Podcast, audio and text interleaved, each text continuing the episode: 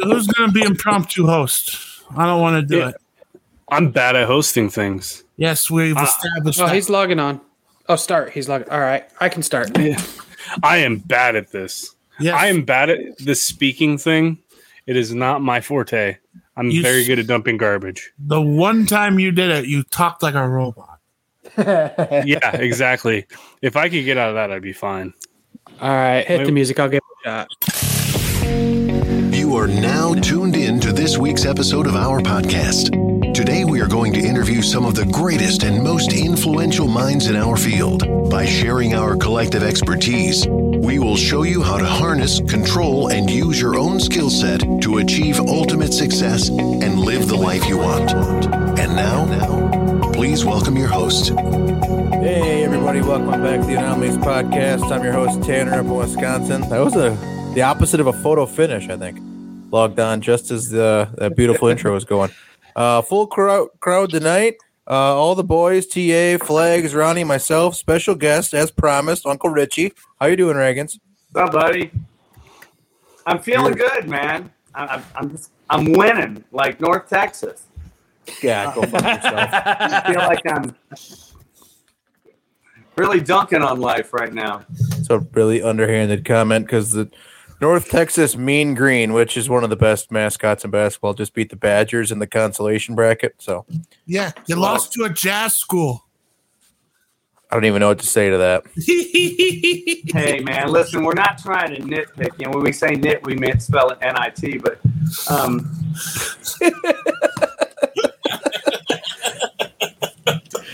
What kind of a dish? oh, I'm sorry. Actually, we could spell it K-N-I-T because that's kind of school North Texas about is. But anyway, Yeah. What kind no of a jazz dishwasher do you got back there, Ragains? is it making too much noise? I can shut it off. No, it just looks like a beast. Looks fancy. is a beast. I put that bitch in myself. Whirlpool? I think it is a whirlpool. Fucking a. Now it's a Maytag. Maytag. Maytag. God damn. Yeah. That Maytag money. Son of a bitch. Is that the one you can run from your telephone? no, it's not. But I do have a thermostat I can run from my phone. It's the greatest thing ever, especially when you got kids. oh, They want to they want to mess with the thermostat. You just go in there and override it and lock them out. Same Yep. thing with like uh, parents with Alzheimer's and yeah, Yeah, very agile cats. same damn thing. How you guys doing? Living the dream. It was good till two minutes ago. How, what was the final? Uh, 64, 62, something like that. Oh man, A lot of points for a Badgers game. wow. Well, you got to be excited about the new football coach, dude. You guys are gonna win games. That's what I wanted more than Brom. I think Look- Fickell is what he did at Cincinnati is totally underrated. Luke Fickell is one of my favorite human beings to walk the planet.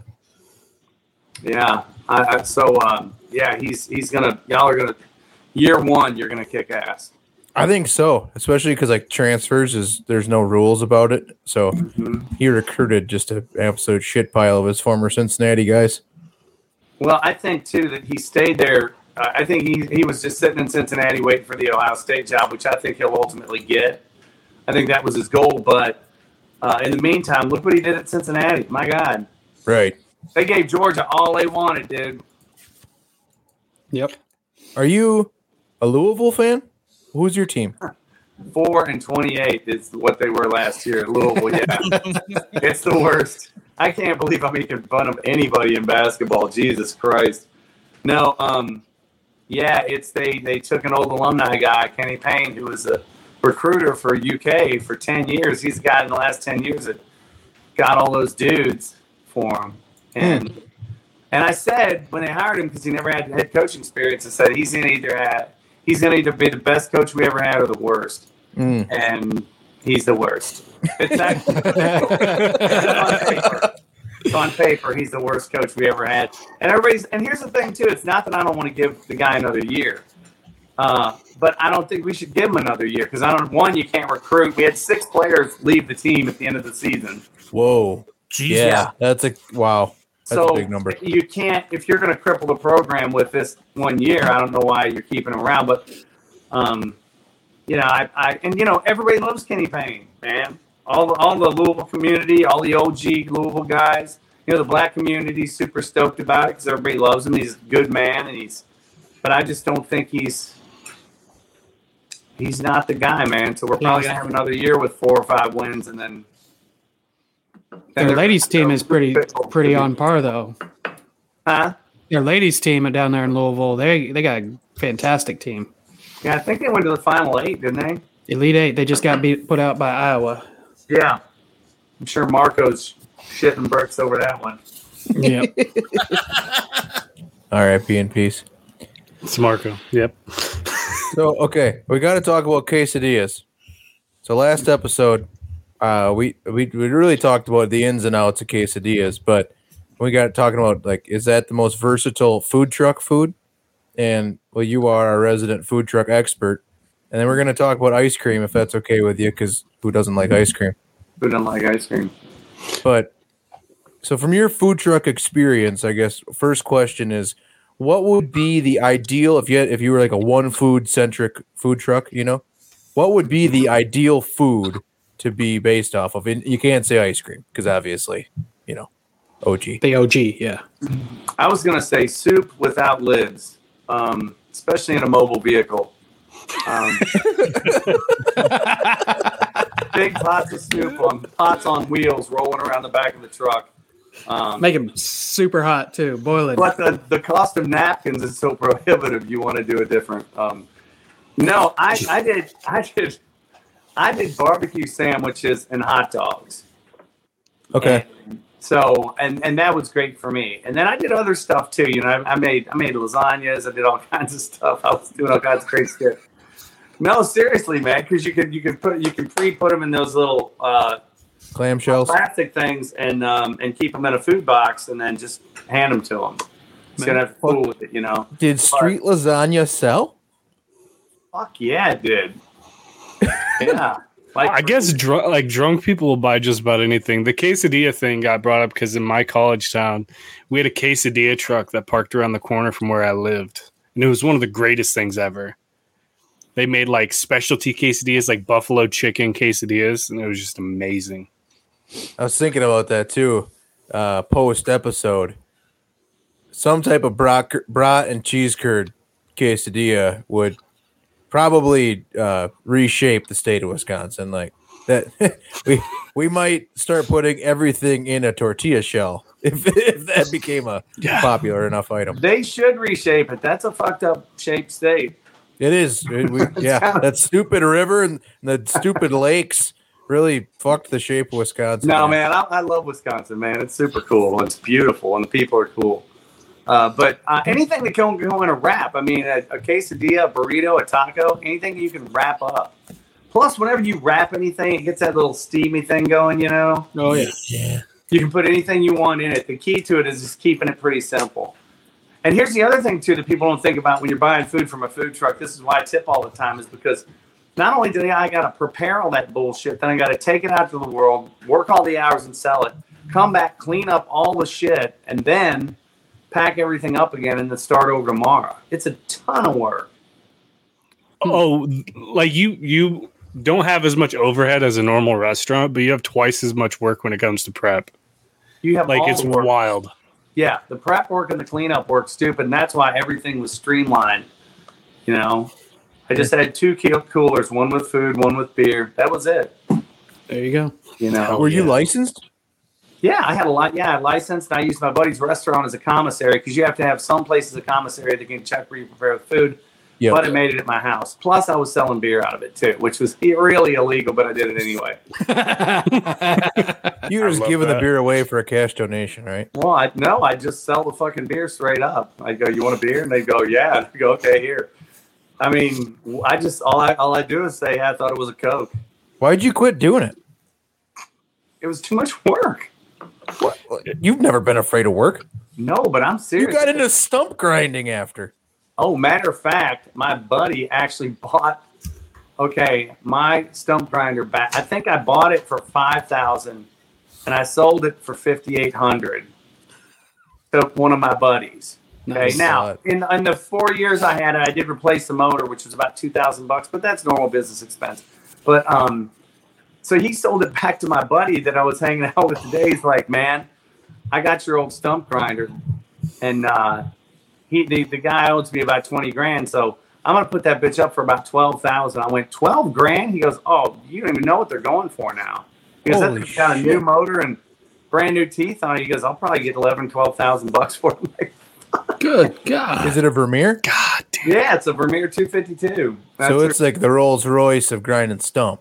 Eh, it's a it's a it's a very good brand, but it's not. I mean, it's a 252 is the same kind, or it's the same one you can get at uh, Home Depot. You know, it's some standard size stump grinder, and, and it's not like one of the big ones that you can just rip through them. It's, but hey, if you can get it, but I, it kind of hurt my heart a little bit. Like, Damn, dude.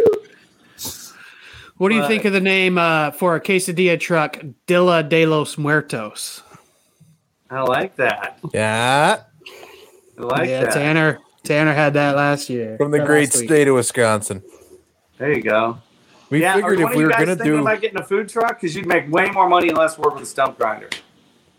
Ah, we really there's there's no door that is closed on this podcast. We just you know, you know how we are. We riff and then go down rabbit holes. The idea of a quesadilla truck excites me because every single day you could have a new quesadilla. You could You have wake up in the morning, weird. the world is your taco shell. I mean, you, you, you just whatever's cheap at Walmart is the is what is going in the Dilla that day. You can make anything from like Philly cheesesteaks, buffalo chicken, pizza ones, all sorts of random shit. and then Taco what were you saying, Ronnie? Um, something about a funnel cake quesadilla. No, that Was was, that you, flags. Flags? That was me. It was the funnel cake ice cream cone.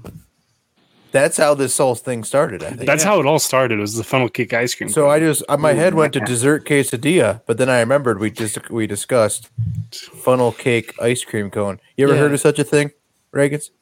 I had I've heard of the big waffle cone, but not a funnel cake one. That sounds great. Yes, this guy made it on Shark Tank because he came up with the idea of using basically a funnel cake batter, and he would like just wind it in a form before he'd deep fry it, and then he just does soft serve in a funnel cake cone.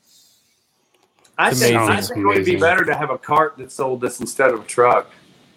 It's probably Yeah. true. Ooh, Cart a would be cart. good. Yeah, There's a hot dog cart that goes around my town and goes and parks it in front of like the bars. That that thing makes a killing. Yeah, same here. Oh, you make, I mean, yeah, it's it's it's nuts. You guys know Sean Latham, right? Oh, Oh yeah. yeah, Friend of the I just program. tweeted at him today. Fuck. What am I? oh, what- I don't know. What, you know, as soon as that came out of my mouth, I thought, why am I saying this to these guys? You've been on this with him before. anyway, everybody's so. Sp- I'm sorry, but everybody's so spread out, and I'm on shrooms, so it makes it hard to remember. um, you guys in are really Arizona, shiny And bright. No, Yeah. um, you know about his bar trailer he built, right? oh yeah. Yeah, I saw that. Dope. Yeah, you take that to a place and start selling beers out, just beers. You're gonna walk out of there with six, eight grand for the day. Yeah, That's wild. imagine like a fest, like a music festival or something, just at like a town center, city center. You just pop up that that mobile bar, man, and he's good to go. Did you Yeah. help him with that? No, I didn't. I was actually going to fly to Phoenix and help him when I was at um, when I went to work on the ranch this year. Okay. Um, and I, I even thought of driving. It, it's it's ten hours from West Texas, man. I'm like, you know, I, I, I didn't make it. So, but man, he's so great. You know, I didn't like him when I first met him. First time we met and hung out, I didn't like him. I could imagine that. It the Like- eye? Well, we were building that, we were building that uh, that shed for McComas. McComas, and Yeah. you know he comes in with all this big dick energy, stomping around doing his thing, Sean Latham and things, and and he didn't know Well, how you to see- use tools and shit. He didn't know how to use tools and shit. And I'm like, man, fuck this guy. And then, um, and then, man, um, I, he just he's just gonna grow on you. He's so damn cool, and I didn't know what a cool dude he was. You know, and uh, he's one of the coolest dudes. I mean, now that I like him, he's one of the coolest dudes in the world. No, but man, I love that guy, dude. I just didn't. I just didn't know how to take him at first. Oh, I'll tell you the minute I started giving him a chance. We're hanging out and we're drinking and we're building and doing shit. And and it wasn't like it wasn't like I hate this guy. I just was like I'm I'm a little I don't know. Then he whipped out a bunch of steak, skirt steak, and did it up on the grill with a bunch of peppers and onions and shit. Yeah. Blew my ass away. I'm like, okay, I think I should give this guy a shot. Yeah. That Oh, Get that guy on the grill, man. Cool. And then uh, we were out at McComas's wedding in Vegas, and we were rooming together. And he, man, we just, I didn't realize what a solid dude he was till Vegas. So he, I'm a big fan. He was one of the first people that like told us to do a podcast, and yeah, he's. A, I mean, he's just been splendid every time I've ever interacted with him.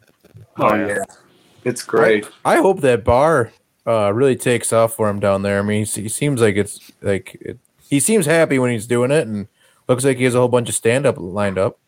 Yeah, he's got a bunch of stand up going, and now he's got. Um, I'm not going to say who it's with because I don't know if it's. If he, I don't remember him telling me not to say anything or not, but um, uh, he's got a, a, a guy that wants to hook him up for a national tour with the with a mobile bar where he's getting you know Oh. five shit. figures in advance to do it. So Outside each of the That'd be venues? Oh, jeez. yeah, so I mean, he could be just cleaning up, man. So I, and I hope so because he, you know, he's he's uh he went from being way up with the thing on Barstool, and then you know he and his girl split up, and they you know went there. So he had a bunch of changes there and some setbacks, and th- this would be just.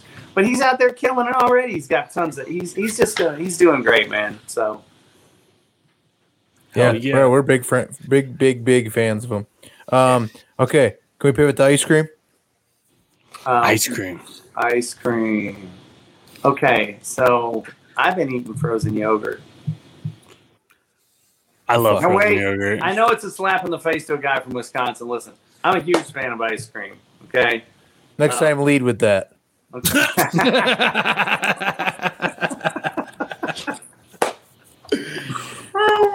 you know, um, Yogurt's just flavored water, right? And sugar. I- well, you know what? It's kind of like with latex paint. It used to be not worth a damn, and wouldn't you couldn't use it outside. They made a lot of advances with latex paint, as they have with frozen yogurt. What a comparison! Just saying, mean, man. with latex paint, can you just paint it on as protection before you get together with a lady for the evening? Uh, Is- no, is you it that good? But I will tell you, it, it's not as good as frozen yogurt. It tastes like shit. So, That's fair. um, So yeah. does latex. So yeah, well, snow- oil based is even worse. But uh, Tung oil. That's where no, it's at. uh, do you guys? Okay, so uh, I I, lo- I like I really like Breyer's ice cream because there's not a whole lot of stuff in it. What's Breyer's? It's like an all natural kind of. Really, you guys don't have Breyer's up there? no, Well, I I have might, but I don't shop for yuppie ice cream. I guess. No, that's old Yuppie. ice cream, dude. That's not Yes. yuppie ice cream. It's Well, what do you that mean it doesn't have a whole bunch of stuff in it? Like, It's It's not more like natural ingredients. It's like, cream. sh- It's like milk, cream, sugar, and xanthan gum, and that's it. okay. Just So like- okay, simple You look at it, it's like- it's like milk, cream, sugar, mint, and chocolate chips. That's it. What's your favorite ice cream? Oh, me, it, it's by far Superman. Superman. That that that's a comic book character. So, yeah. Superman is like We're talking uh, brands or are we talking cotton flavor? Are we talking favorite brands or favorite favorite I'm talking Cotton flavor. candy. You guys have never had Superman ice cream? No. It's I had it when I was a kid, a cotton long time candy ago. flavored ice cream. Yeah. No, I used to dress uh, like him on Halloween, but I it's have never it's had the like better than deep fried pussy. That stuff is delicious. Um, Which, by the way, you know, speaking of the financial markets, I don't know if you guys follow the stock market at all, but uh, second quarter this year, pussy is killing it. Okay, You can never go I wrong mean, buying it is buying pussy. really strong, and the projections are supposed to go even higher this year with uh, titties right behind it. So, Um, what, what a comment. I love it, Richie. hey, if you're gonna segue, segue. That's what my grandpa used to say. So then, okay, what, so sherbet, right? Sherbet ice. Sherbet. Sherbert. There's not a second R in it. Look it up. It's sherbet. Sherbet. sorbet. You guys don't just get to fancy? make up the uh, second R. It's sherbet. Do you really, y'all really call it sherbet? Okay, sherbet. I call it sherbet 'cause that's how it's spelled. Sherbets are one of those things like if you just ran out of chocolate chip ice. cream. There is a second. No, I fucking Yeah. love sherbet. Do you like those push-ups? Oh yeah, I love push-ups. Schwan's truck, dude. Oh Oh, yeah. we my grandpa used to flag him down in his piece of shit Ford Ranger. Like I mean, flag him down, track him through town, and mm-hmm. give me all the push-ups you got. And the guy be like, "You gonna pay for them?" He's like, "Well, we gotta try one, see if they're worth a damn." I tell you what, I always, whenever I see a Schwan's truck, I always think that must be what it's like being a hot girl. No shit. Everybody, everywhere you it. go, people are trying to flag you down somewhere. It's like, hey, let me see what's in there. There is a second R in it. There is not. Yes, No, um, I do. I like. Uh, I, I love Ben and Jerry's ice cream. I like all their flavors.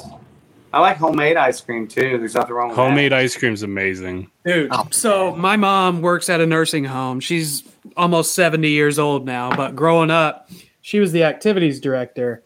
And at the nursing home in the 90s, there's a bunch of 70, 80. We used to always do like homemade ice cream, like as an old school thing for them. And every year, she'd always recruit me and my brother because they had one of the old hand crank ice cream ones. And I remember me and my brother sitting out there for hours just cranking on this stupid ice cream making machine and dumping salt and dumping ice and dumping salt and just cranking and cranking and cranking. Nothing like cranking with your brother, man. Yeah. But Just I a tell you what, that's crank some sesh. homemade ice cream. Oh, do- especially when you make it yourself is good Nothing shit. better than homemade ice cream after a good crank sesh with your brother. you betcha. Just some group cranking, some circle Brittany, cranking. You know what Brittany I mean? walked through the room as I said that. That was awesome. You think Stop- it would have Stopped her in her tracks. I think you know. There's no other. You know, you've got the ice cream crank thing, but besides that, there's like. Then it goes straight to like Breyers and Ben and Jerry's. There's no like middle machine that people were like, "Fuck this crank it," where they went, you know what, we can pedal push it, or we can, you know, to make it. You know, Oh, my whatever." grandpa made You one know, with an they just- electric everybody drill. Just said fuck it collectively and just bought it. yeah, I was gonna store. say we would make in in a high school agriculture class. We'd make ice cream with a dr- uh, battery powered drill. Yeah, Throw some uh, what is that? Epsom salt? No, what's that? yeah. No. Rock Just salt. Rock, Rock salt. rock Yep. salt. Melt Yeah. the ice, keep it cold. We made uh, Mountain Dew and sour Skittle flavored ice cream in high school, and it was awful. And y'all call me the redneck. Mountain Dew flavored ice cream. I wish I would have thought of it, but goddamn. Hindsight being twenty twenty, we should have crushed up the sour Skittles. Because when you freeze those fuckers, that's like eating ball bearings. Man, I tell you what. Now, when I, when you guys eat cookies, okay, do you have to have milk? Because I gotta have milk with cookies, and I usually have my ice cream, milk, and cookies together. Depends on the Yeah. cookie. But yes, generally, Yeah, mean pretty much always. Yeah. I mean, Um, can you over can you overstate a chocolate chip cookie? I don't think No. you can. That's the I love best chocolate. goddamn Fuck. cookie on earth. A bad After- chocolate chip cookie is better than the best Oreo. Oh yeah, all day Mhm. long. And to be But honest with you- you, I don't like Oreos. I'm not a fan. I'm I've not- just had way too many better cookies. Oreos are just so meh. Yeah, I but you've had way better cheeseburgers. It doesn't mean you don't like White Castle. Yeah, I absolutely Oreo- do not like Oreos are like a dry hand job. like you're not gonna say no, but there's a lot better options. I mean, they're making like chocolate chip cookies in microwaves now. Wait, back up. Yeah. Just describe the Easy Bake Oven. Yeah, The adult Put a 60 watt light bulb in what I- there is that what I for just two hours. say, TA? It's like No, like I literally watched a video last night of like a dude who didn't believe that you could make literally a chocolate chip cookie in the oven, or not in the oven, in the microwave for a minute. I mean, if it's just I one, just, yeah. I you know what? I, I, they, I followed some lady on TikTok, and she's like, "All you got to do is to make a fudge brownie in a cup is take cocoa powder, blah blah blah, heavy whipping cream, blah blah blah." It was terrible, dude. And every ingredient was a good ingredient. It's like cocoa powder, sugar, heavy whipping cream, mix it up, put it in the thing. And it was just like, it was not. It was like him eating cor- Oreos. It was terrible. That's how I felt. TikTok recipes are either ridiculously good or they're really bad. TikTok, like when you if you go there for a recipe, you got to be careful. TikTok is really good and really bad. I agree. You cannot take any barbecue or smoking recipe from TikTok. You can't do it. Mm. I've, Uh, I've tried multiple. They always leave out important steps, like turn on smoker. They never talk about that. Three hours later, the brisket has risen like eight degrees. It's bullshit. Uh, and now I think we're finished. We're gonna lift the lid on the dryer. Oh fuck! Hey, I did get this Bluetooth uh, thermometer for smoking meat. So it's Oh, called the those meter. are amazing. M E A T E R. Get it, Reagan? I got it. Okay, yeah. Uh, I highly recommend you do it. They are incredible. They you can are. like, you can monitor it from your phone while you're fucking off. God, what next? my father-in-law we like uh, we were up there for christmas he was checking the brisket when we were at fucking safeway or whatever at grocery establishment we were at he's like ah, about another 20 minutes on the brisket and i'm like what Mm-hmm. i'm like Mm-hmm. he's like it's wi-fi connected Yeah. i'm like it's wh- what he's like i can tell you what temperature the brisket is right this second by just checking my phone Yeah. and i'm just like It's awesome. that's crazy, dude. And I had to take, I looked at him in my head. I'm like, I had to take clothes hangers and extend out my antenna on my television growing up. And now you can do this shit with the internet. You fucking kidding me? Old people are doing that shit. I'm not even onto that yet. God So my- damn. This is like a applicable farming uh, story, but so my buddy he farms a couple hundred acres with his dad, and he were he they both have jobs off the farm, but um, they have an old school o- open station Oliver tractor, which is like for those who don't know, uh, it's like ten percent of a John Deere. Okay, it's it's the price and I don't know popularity, but so it's like a sixty year old tractor, and mm-hmm. he's he's teaching his dad how to run the sprayer, and just a little pull type sprayer, you know, spray go spray the wheat, and his dad was like, "Yeah, okay, I don't want all your technology though." This was like two years ago. So his dad's or his Joe, the guy's the son, his name, and he's like, "Dad, it's like the simplest machine ever. Just go the recommended speed, and then it'll spray the right amount of gallons, and it's it's really rudimentary." So in year two, he he bought a GPS and an auto and an auto steer for his open station tractor, so that way he can drive straight. And his dad's like, "I'm not running that." He's like, "No, no, I know you're not. That's for me." So he took a picture of it and put it on Twitter, and it went viral because you don't see modern technology on old school tractors, but it was pretty cool. Very rarely.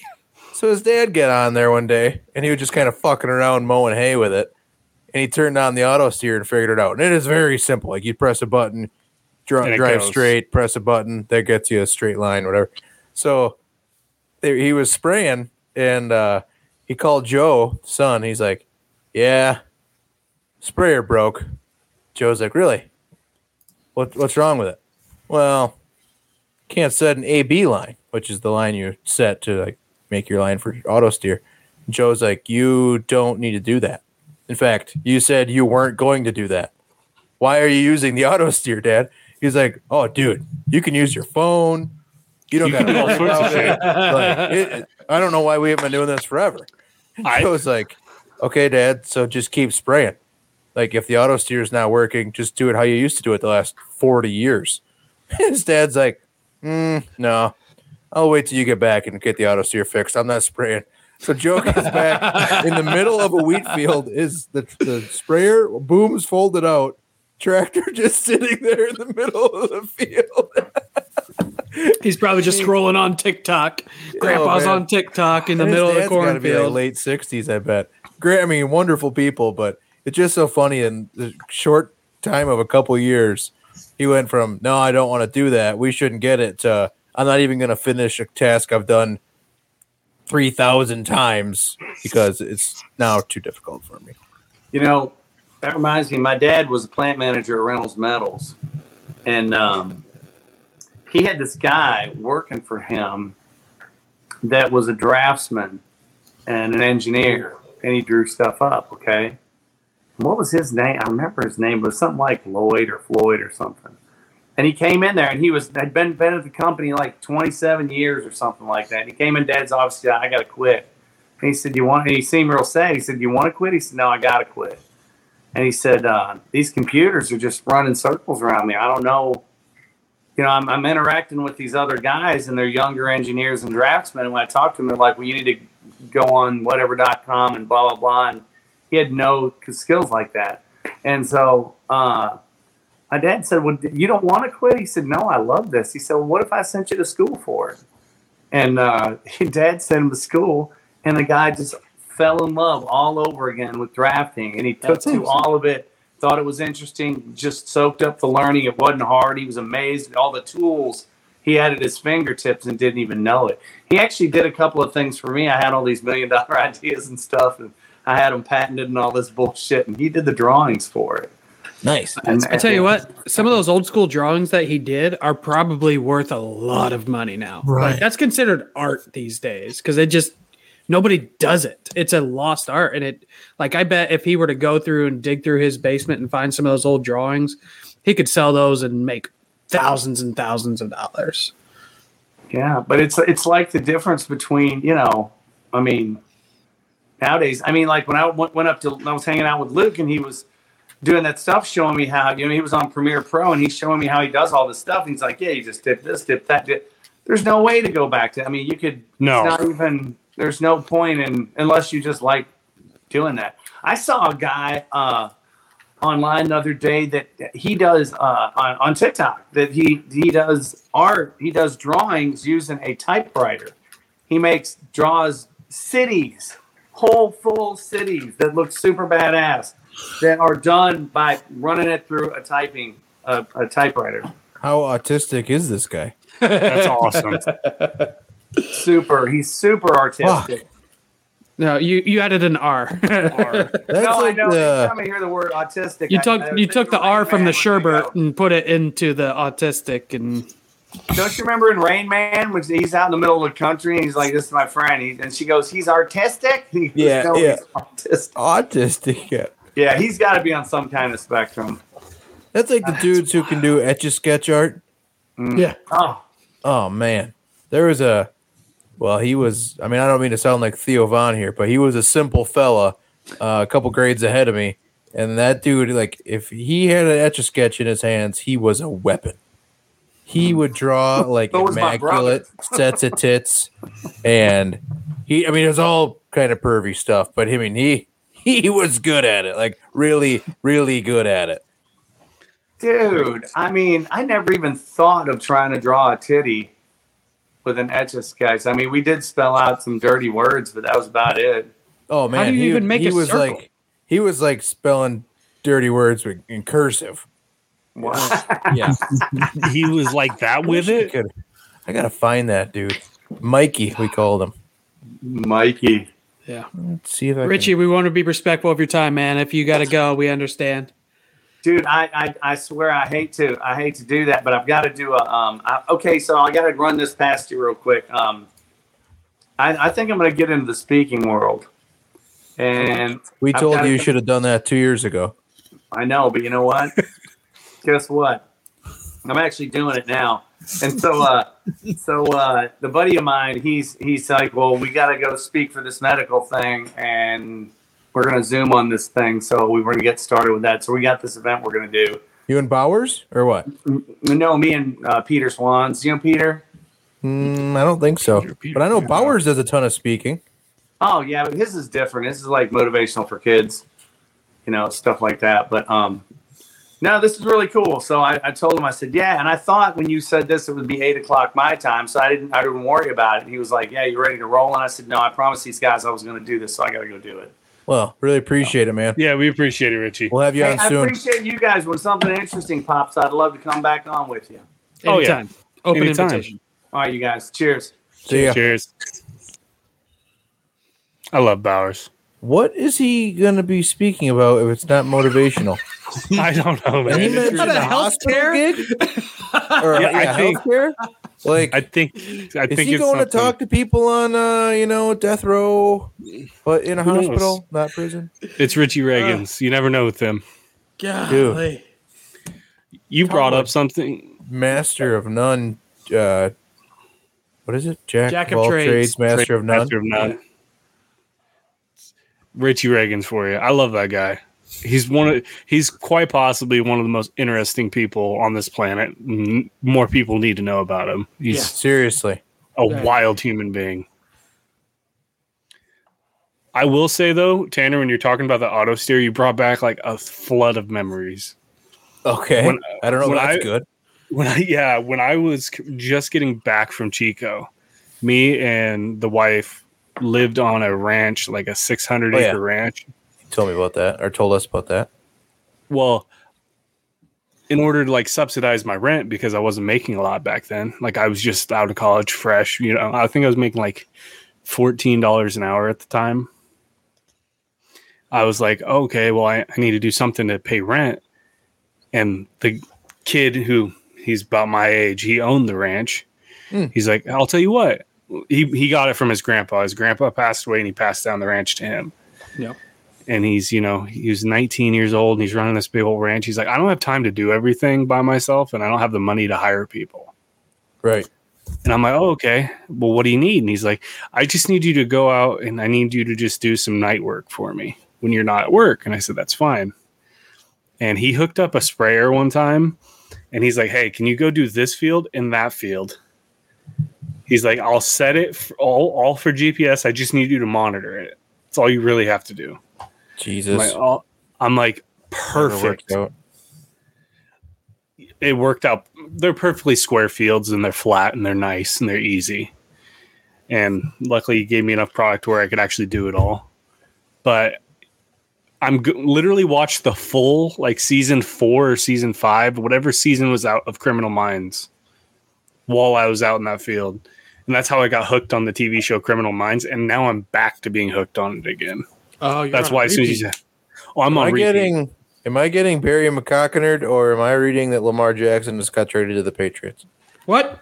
No, fuck, no! Don't you fucking say that. That's probably that was like the only possibility. The Colts was a possibility. Fuck Um, you, you guys, you guys are Fuck you, Tyler. A two, a two hundred million dollar cap hit versus a thirty million dollar cap hit for five years. Tell me what's No, better. I'm going to Lamar Schefter's Jackson is wearing Twitter. Patriots colors in his new IG story. So go to Instagram. So these are maybe he's in talks with the Patriots. I just read a, or a tweet about it. Hold on. No. Do the Patriots have the financial resources and trade capital? Yes. But the thing is, Baltimore could just come in and say, fuck you, Patriots, and just sign him and not trade him. Robert Kraft said that Meek Mill texted him that Lamar Jackson wanted to become a Patriot. Meek Mill is like a He's like a close big personal ambassador. friend of Robert Kraft. No, he is. Yeah. Like a really So this friend. is Simon Charles uh, from the Boston Globe. Five thousand plus followers. He looks relatively real. Breaking team sources indicate that Lamar Jackson has been traded to the New England Patriots as part of a three-team deal, including the Buccaneers.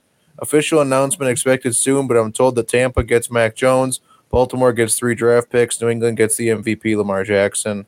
Good God, that would be an amazing. That would be a blockbuster trade ahead of like the draft. So they got rid of Mac Jones so they could have. Okay. I- That it would might make not be real, and- but he's he's franchise tagged either way. It's a Yeah, non he's- a franchise tag. Yeah, so he, could go out he and can he a renegotiate a new deal out of that. Yeah. So like he can still play the season at 32, 32 and a half, But- like 0.9 million and then do it. What I'm reading, twi- Twitter also has on Boston.com 21 minutes ago, Patriots reportedly not expected to produce, per, pursue Lamar Jackson. But the thing that is interesting is, isn't Lamar's franchise tag non-exclusive, so he can go and hmm. s- look yeah, for? but then they whoever team signs him has to trade two first round picks to the Ravens. Or the That Ravens can sucks. just keep him. So they either have to give yeah, up but have what? more Dead than two weight? first round picks. Yeah, he's going to do nothing. If you're Lamar, you hold out. Yeah. He, he Lamar Jackson, if he's a Raven this year, he's Le'Veon Belling this whole year. Yep. Oh, for sure. Like, and I kind of don't blame him in a way, but I also don't like the Baltimore Ravens. What I think is so stupid is the Baltimore Ravens made Joe Flacco for a period of time the highest paid quarterback in the NFL. They had to. Yeah, they they were in a predicament where they had to. He Right. literally won a Super Bowl for them. They had no draft position whatsoever. They basically had to play the home run safe play.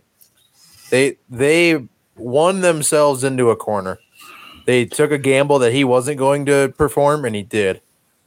But Also- how The prettiest defensive pass interference throw of all time. God no one, no one has a more penalized ball than Joe Flacco.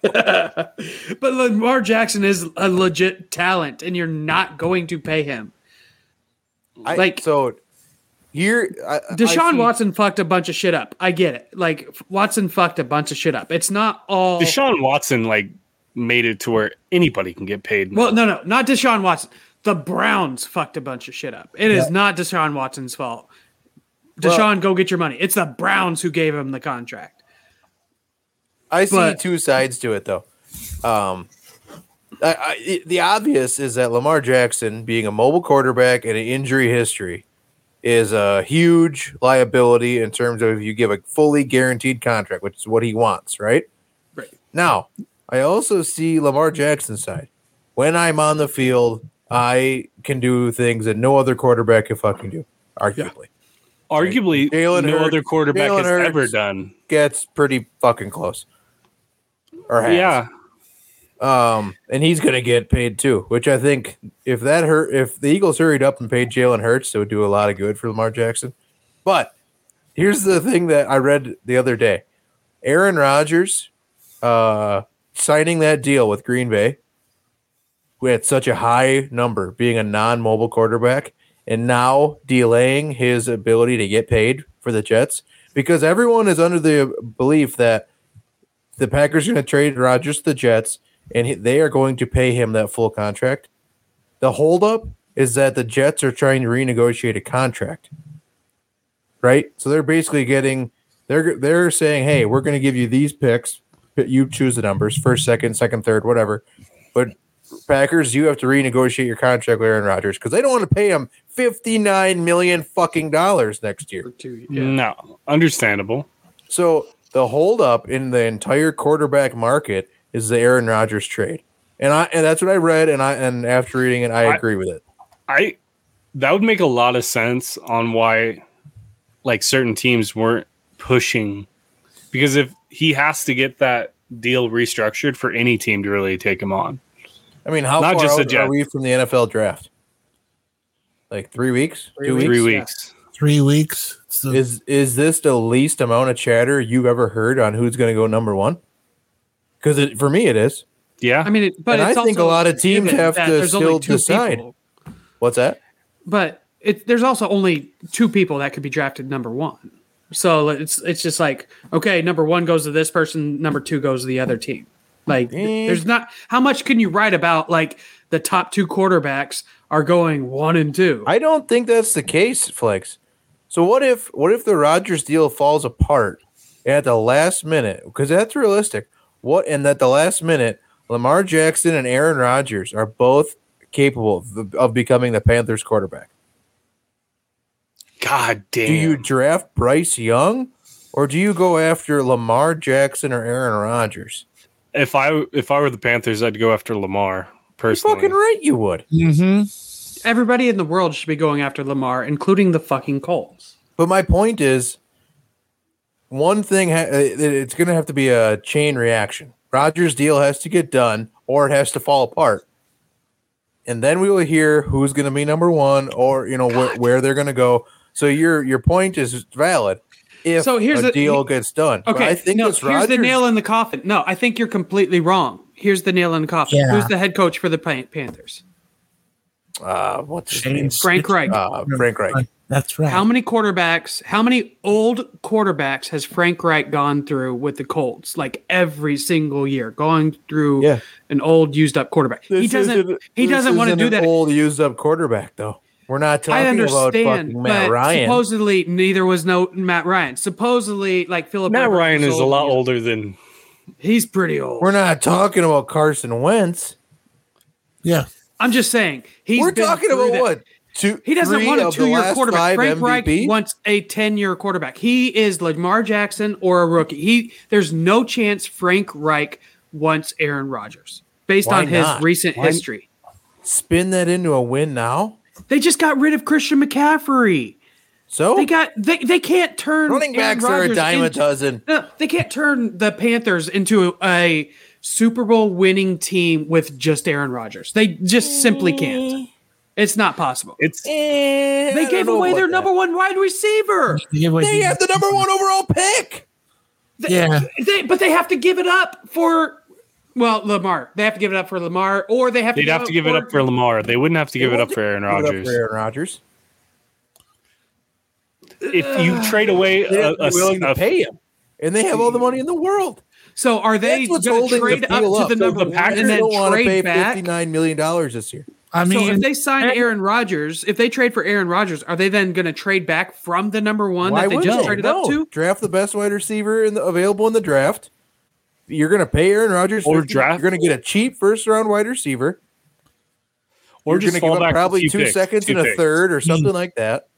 Tanner does have a point. It's like the Carolina Panthers are subsidizing Matt Rhule's salary at this point. Yeah. Okay, okay, okay, okay. I'm I'm getting on board with this, Tanner. All right.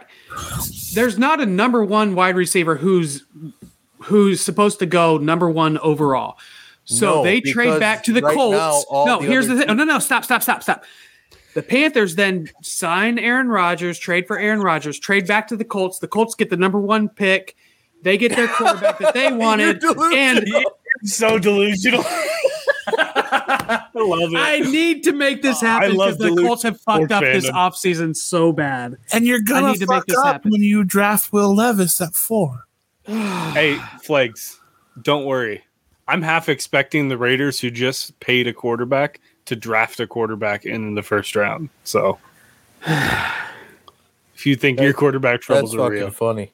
Congratulations, funny. Anthony Richardson. Okay, You're gonna be other option. I'm I'm cheating right now. I'm looking it up, but they have Bijan Robinson uh, on ESPN right now, the fourth best prospect for the draft.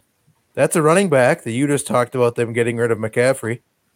So you're telling me that with a number one uh, overall running back and Aaron Rodgers, go find a couple decent wide receivers. He's proven he can win with average wide receivers yeah, you I'm telling you, dude, if the Jets deal falls apart, I'm not saying it's going to. In fact, I will It'd be probably funny. believe that it will. It would be funny. it'd be KFC hilarious. would go nuts. I think that's why these things are not happening. The pace in which free agency is at is it's like a creepy. snail's pace. It's creepy. It's But weird. think This is the first big deals that like are being held up.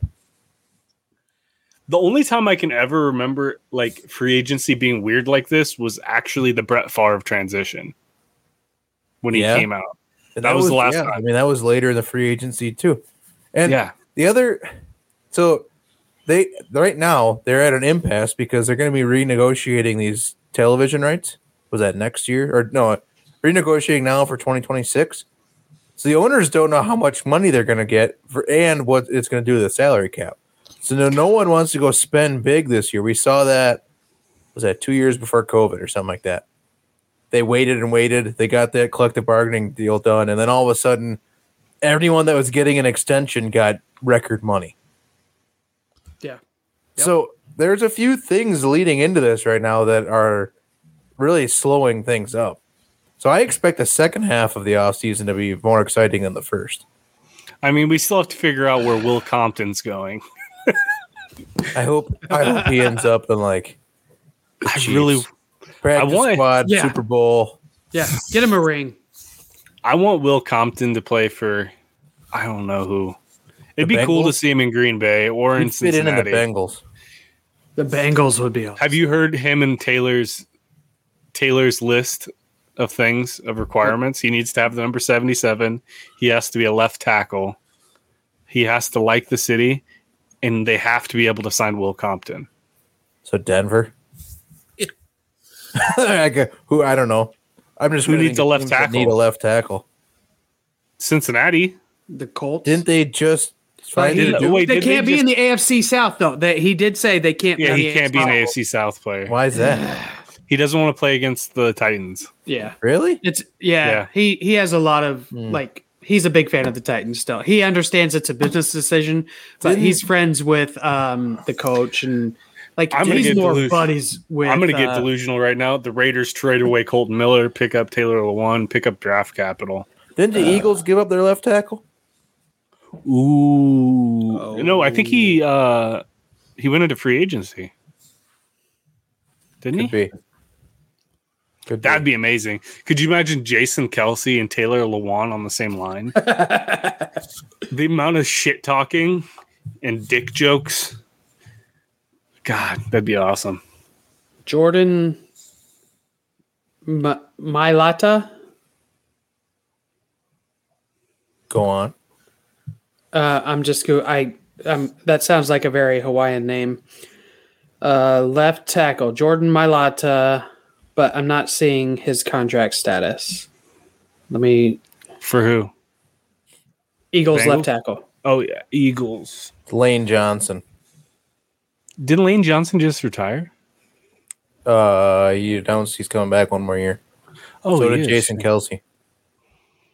God, So the Cardinals, apparently, according to PFF, have the worst left tackle, DJ Humphries. Oh shit! I don't think Taylor. surprising. I think Mike Taylor said he wouldn't play in Arizona. Mike McGlinchey for the 49ers? Thought he was better than that. Ooh, could you? That would be interesting. I hate the 49ers, but I think it'd be cool to see Taylor over there. Hmm. Wait, Isaiah isn't the left New England tackle Trent Patriots? Trent Williams? What's that? Isn't Trent Williams the 49ers left tackle? Mm, Big Trent. yes. PFF is wrong. Oh, maybe that's a backup left tackle who's the 32nd best. That's funny.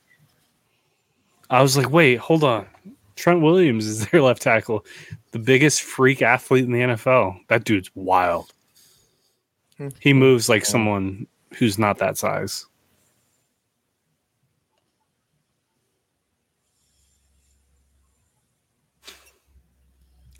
I don't know. I feel like this year in the NFL is going to be weird. It's like the college basketball season. Like the college basketball season this year was just a weird year, and the NFL. I Sports feel in like, general are weird. Everything's just getting weird. WrestleMania is going to be weird. I have It a is. It's going to be a When fucking when is WrestleMania? Is it next Saturday. weekend? Sunday. This weekend, Okay. Arguably the most anticipated main event in the last five years. Yeah. Cody Rhodes versus Roman Reigns. There's a lot of really good matches on the card. TA. What, uh, what? Okay, I don't follow it. What happened to Double Sami heel Zayn? turn. Do you think it's going to happen? Cody and Roman? nah. A lot of people are saying Roman's going to leave for a while. Yeah. Well, I figured I figured that's why they might send him out on a positive note, but I don't know. I'd like to see a monster heel Cody. Like a double heel, like a double turn would be dope if Roman was going to stick around. But I Yeah, don't, true. I don't. If with him not sticking around, I don't think it's He gonna should go cash in on Hollywood. Dude earned it. I But what's happening with Sami Zayn? Who's who's what's his matchup? Sami Uh, he's Zayn's with- like the hottest act in the company right now. Right. Uh, and he's tagging going for the tag team titles with Tagging Kevin with Owens. Kevin Owens. Mhm. okay. Couple of Okay. Canucks. Going after the Usos. Yeah, it makes sense. That's going to all be wild. I mean, I think they, I think they botched an opportunity at the elimination chamber, but that's a can of worms. What would be wild to me is if Roman loses and the Usos lose. What do they do with Solo Sikoa? Like going forward, Push the hell out of him towards the intercontinental. I feel like title. Solo needs to be like a main event act. Certainly not just like- talented enough to. I just don't know Oh, if he has the mic definitely. Skills. He needs a, a mouthpiece like Paul Heyman or someone on him. Ah. It'd be interesting to see like Jimmy Uso be the mouthpiece for Solo. That would be reasonable. right? You know what I mean? Because Jimmy's good enough on the mic. I feel like Jimmy J Roman, there's going to be some sort of falling out between those three Right. If that The- that happens. The other thing that was uh, thrown out there, t- TA, is do they have The Rock interfere uh, and help Cody win?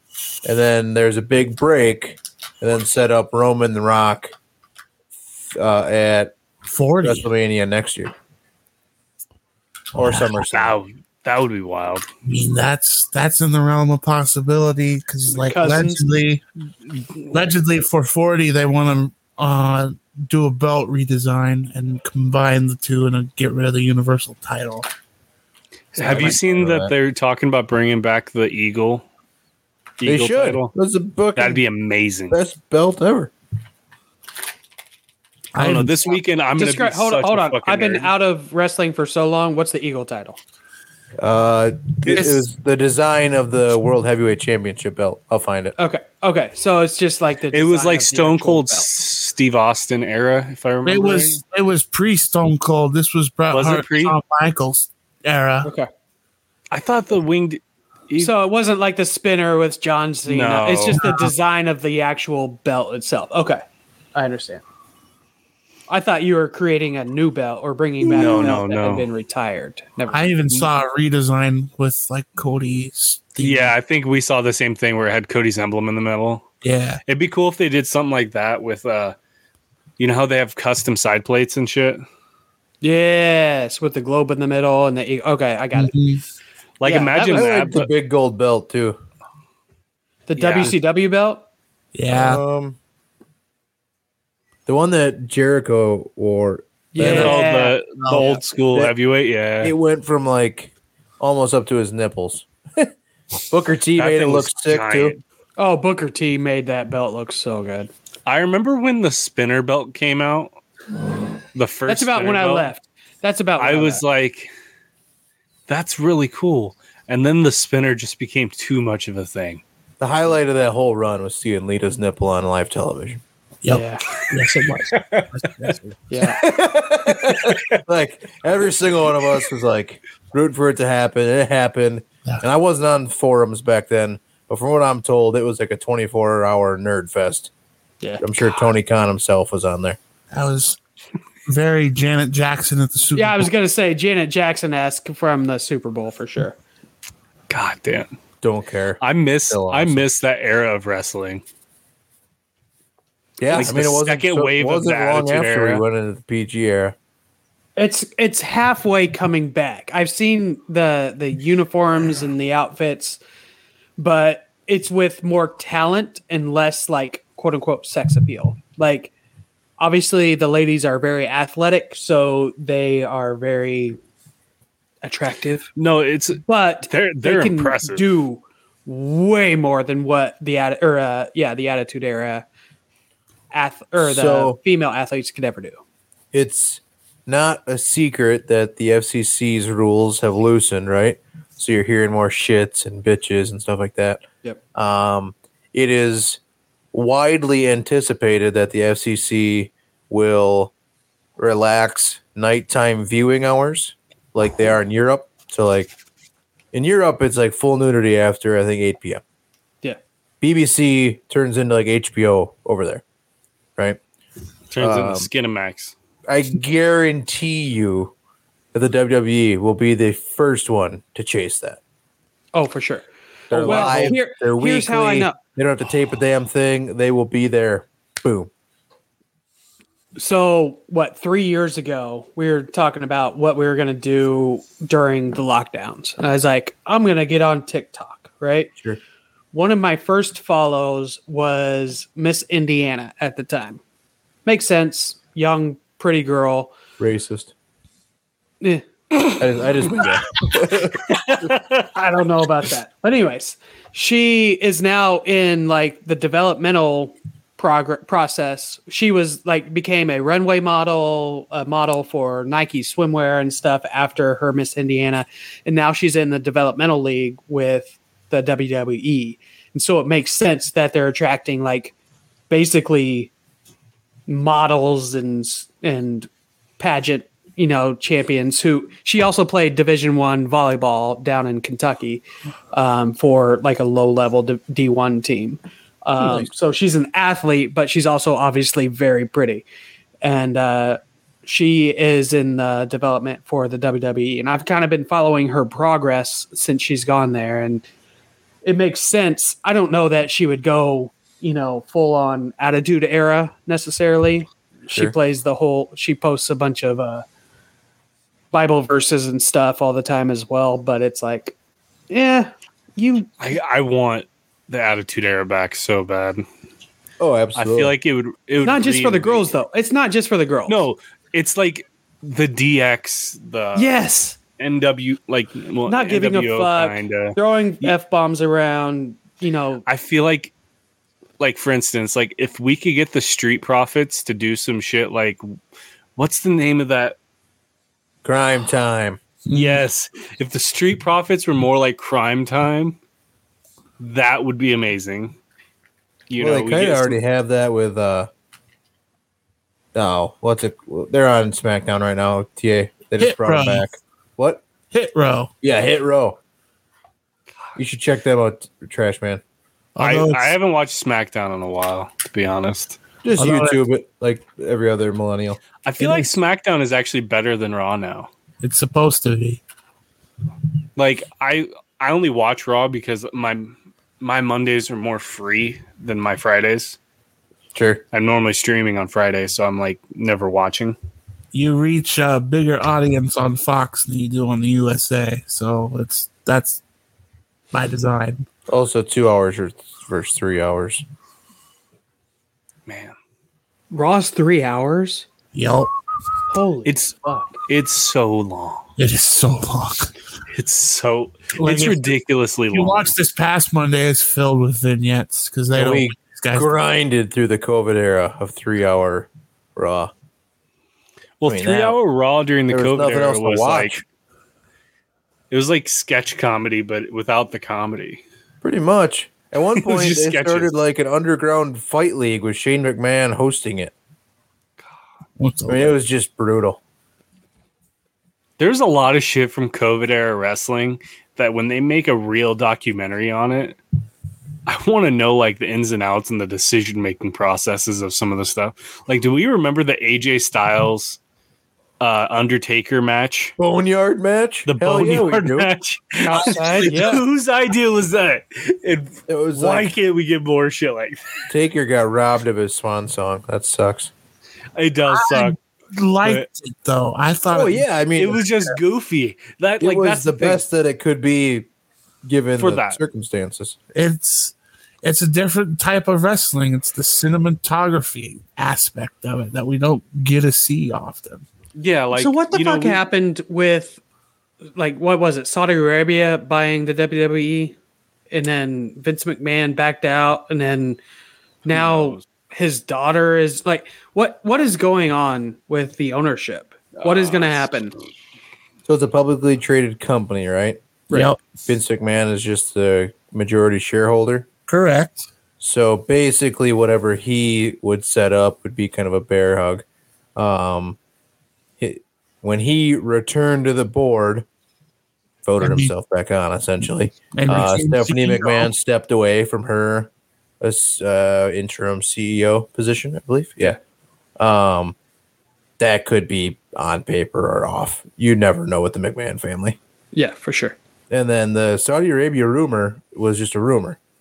It was unsubstantiated by basically every legit reporter. like every major publication there was no like legit legit you didn't have like but boy there's smoke there's fire hair? sometimes Like like, was the there Wall Street talks was Journal there and all them would have had to have talked about it. It's a publicly traded company. like that would have been like huge stock It was stock like a- news It was a Twitter report. It wasn't. I mean, so okay. When this is very comparable. When Elon Musk made an offer to take Twitter, a publicly traded company, private, the whole world found out about it. Okay. Only people with Twitter found out about the WWE potentially selling to Saudi Arabia and go, going private. Is that fair? probably yeah So yeah, where there's smoke, there's fire. Sure. Like, did they have a conversation? probably But that, yeah, that was about it. One thing that is interesting about wrestling right now is I feel like it right now or in the last probably year, it's rejuvenate rejuvenated a lot of like old wrestling fans. Like my dad's back to watching wrestling. He stopped for so long. Right. And I was kind of on and off for years. I am this close, like to watching it live because, like, I see so much like nostalgia. Like some of like my algorithm is just like old school Mhm.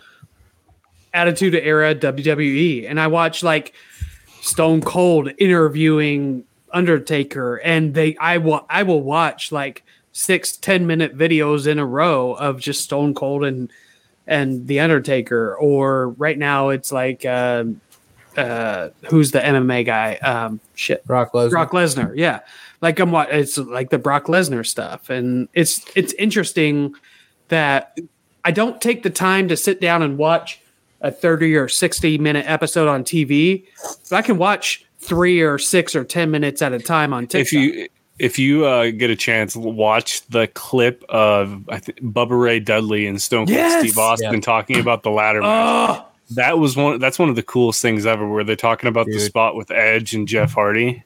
well, Bubba and on top of like, that, the greatest originations of the of wrestling. Yeah. Well, and the origins of the Dudley brothers. Like I never Yeah. Oh, understood Dude, what that there was. was like, Like, eight of them. How did yeah, Yeah. exactly. Because some guy just went around and sleeping with everybody on the wrestling circuit. Yeah. And that's he just had a bunch There of was kids. there was sign guy Dudley. yeah. I didn't know that until I There's watched it on TikTok. Like I'm Oh, getting man. the behind the scenes stuff that I'd never got Big before. Dick. One of the funniest things ever is they were when they're talking about how to make that spot where mm-hmm. Edge jumps off and spears Jeff Hardy. They didn't. Oh. Edge was like worried that he wouldn't be able to make it to Jeff Hardy. All right. And Ryback was there when they were talking about it in the ring. And Ryback's, why don't you just swing Jeff Hardy closer to Edge? And Ryback's like the biggest idiot in the world. And it was like the one big thing that I think he brought to the WWE in his whole Was career that was, idea? was that idea to That's make awesome. probably one of the most iconic moments in wrestling history. So here's an update on the buyer situation. Allegedly, Tony Khan still wants to form a group to put it together. Of course. Uh, How wild would that be? AEW, WWE combining like WCW, WWE E just in Too bad reverse. for wrestling. It'd be bad for wrestling because he'd they're be mandated to operate as two separate companies. It wouldn't be a proper merger. it's got to go to Stephanie, right? Uh, but another group that's emerged is Endeavor, which owns Oh, really? UFC. Yeah. They think it's very profitable for their portfolio. wait. The people Oh, who own the profitable. UFC, Yeah. That'd be awesome. actually. Imagine Jon Bones Jones retiring from the UFC and going over and doing. I don't know about that type of shit happening, but it'd be cool because I think the UFC does a really good job of like social and like Oh, building with the internet a little bit more than the WWE does.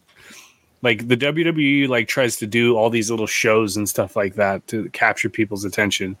The UFC does like They a do lot of- social media, yeah, they do UFC does social social media me- like and WWE is is old school. They want to do like TV and Yeah. I, I mean some of some of the clips are pretty awesome. Social media, man.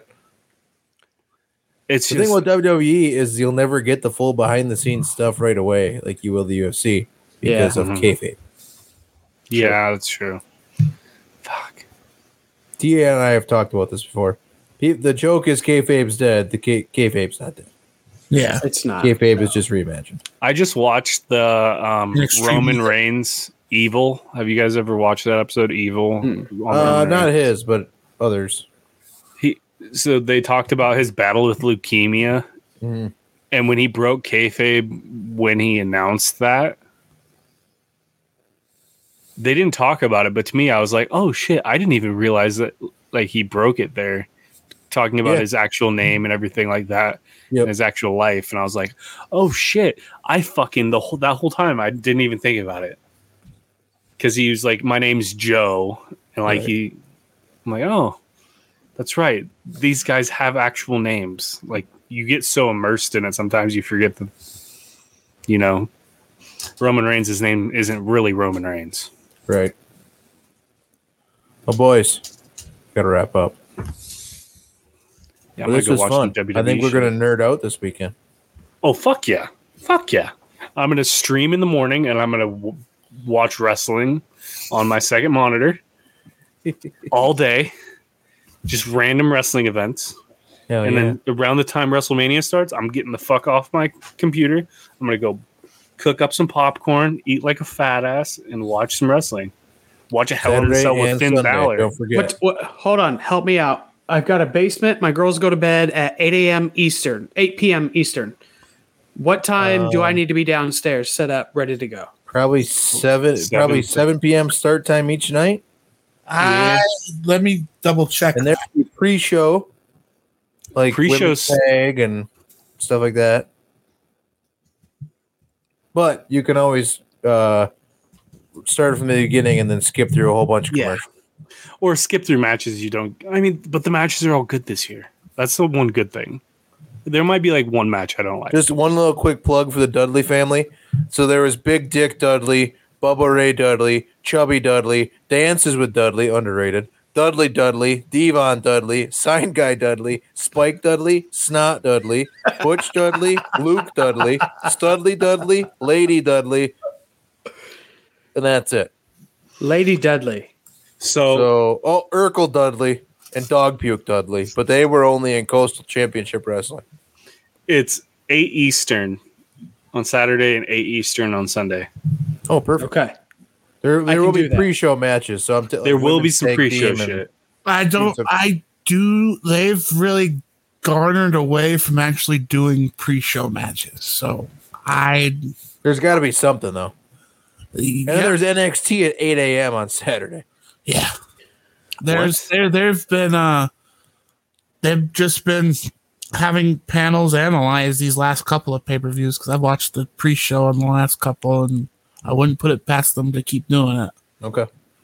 All right. Eight Yeah. o'clock. We we should set up a, a live stream watch.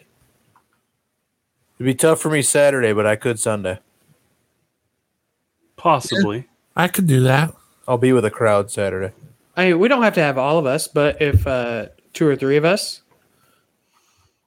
I'll be I'll be glued to this computer all morning both of those days, so maybe I might just be on the computer all weekend then, if that's the case. That's funny. I'm gonna play Alright. fucking Call of Duty like crazy this weekend. All right. Well, we'll be talking soon. Thanks everybody for rocking with us. Uh, looking forward to seeing some reactions from WrestleMania. Um, and hopefully a quarterback gets traded this weekend. Who knows? Maybe to the Colts. Maybe. Probably not. Uh, shout out Probably Flags not, for no. being a great Colts fan. Uh, at Tyler Allen, the best producer in the world. At Trashman Ronnie. Um, at Vanilla Gorilla. At the Anomalies Pod. Or powered by the powered by the Iron Ostrich Network. And we're out here. Peace. Tell her to clean the goddamn kitchen then. I love my dickies. Let's fucking go. I almost pushed a button. I'd fuck in a mineral spring. Is he? Oh god, I'm so wow, sorry. Brian. Fuck off. Don't invite me to your career day. Why can't we start a cult? Yeah, you Yeah, ate the shrimp and a had hell of a Jack shrimp. Daniels, and Yeah. you got fucked up. Yeah, yeah, yeah. His memory so good, Tyler.